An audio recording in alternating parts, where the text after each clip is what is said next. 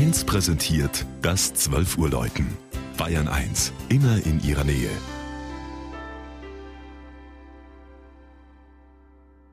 Es ist 12 Uhr. Das Mittagsläuten kommt heute aus Tegernsee in Oberbayern.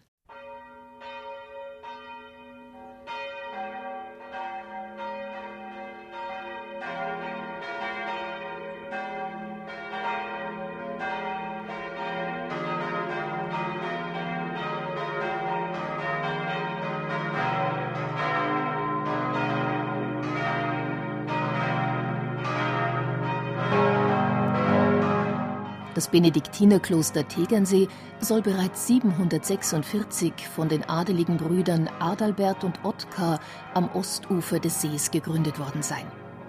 Von Anfang an war das Kloster ein Zentrum des Glaubens, der Wissenschaft und der Kultur, das in den gesamten Alpenraum ausstrahlte. 804 wurden die Reliquien des heiligen Quirinus, des Patrons der Klosterkirche, von Rom hierher überführt. Kurz nach 1000 entstand die erste Doppelturmfassade. In der Gotik errichtete man den Chor und das Langhaus neu. 1639 begann die Barockisierung von Kirche und Klosteranlagen. Berühmte Künstler wie der Vater der Brüder Asam, Georg Asam, wirkten bei der Ausgestaltung mit. Mitte des 18. Jahrhunderts folgte noch die Erbauung der beiden Rokoko-Seitenkapellen. 1803 wurde die blühende Abtei mit ihrer über tausendjährigen Geschichte vom Staat aufgehoben und gewaltsam enteignet. Große Teile des Klosters brach man ab, Kunstwerke und Kulturgüter verschleuderte man sinnlos oder zerstörte sie.